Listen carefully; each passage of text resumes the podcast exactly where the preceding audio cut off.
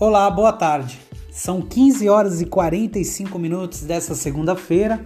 Hoje é dia 8 de março de 2021, Dia Internacional da Mulher. Já inicio o nosso podcast de hoje parabenizando todas as mulheres ouvintes e seguidoras das minhas redes sociais. Parabéns!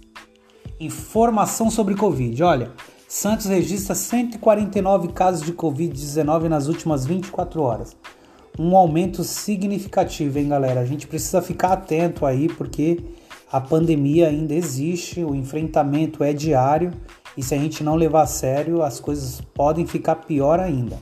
A cidade de Guarujá antecipou a vacinação contra o Covid-19 em idosos a partir de 75 anos e começou a aplicar a imunização nessa segunda-feira.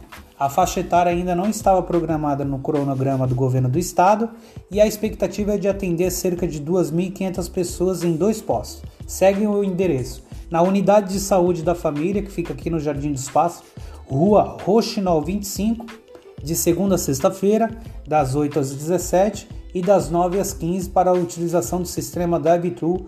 Além disso, os moradores poderão receber o imunizante na segunda coordenadoria da Guarda Civil Municipal, que fica lá na rua Cunhambebe 500, Jardim Cunhambebe, em Vicente de Carvalho. Empresários e funcionários fazem manifestação pacífica contra o fechamento dos comércios em Guarujá nesse final de semana. No mesmo dia, uma multidão de pessoas ignora a fase vermelha e tira o sono dos moradores do bairro da Vila Edna. Quase mil pessoas aglomeradas sobre o som do batidão. O baile que teve início às 23 horas desse sábado foi até 7 e meia da manhã do domingo. Além da falta de empatia, é a tremenda irresponsabilidade desse povo. E se tem um comércio que nunca fecha, mesmo em fase vermelha, é o pedágio da Imigrantes. A fase vermelha não intimidou as pessoas de virem para o litoral nesse final de semana, engordando mais e mais o caixa do pedágio. Também nesse final de semana, o governador de São Paulo, João Dória, terá que explicar a denúncia feita por sua vizinha, em que registra uma balada em sua residência, alegando que o baile da noite foi organizado pelo filho do governador. Dória entrou com uma queixa crime contra a vizinha e disse que o filho não estava na residência.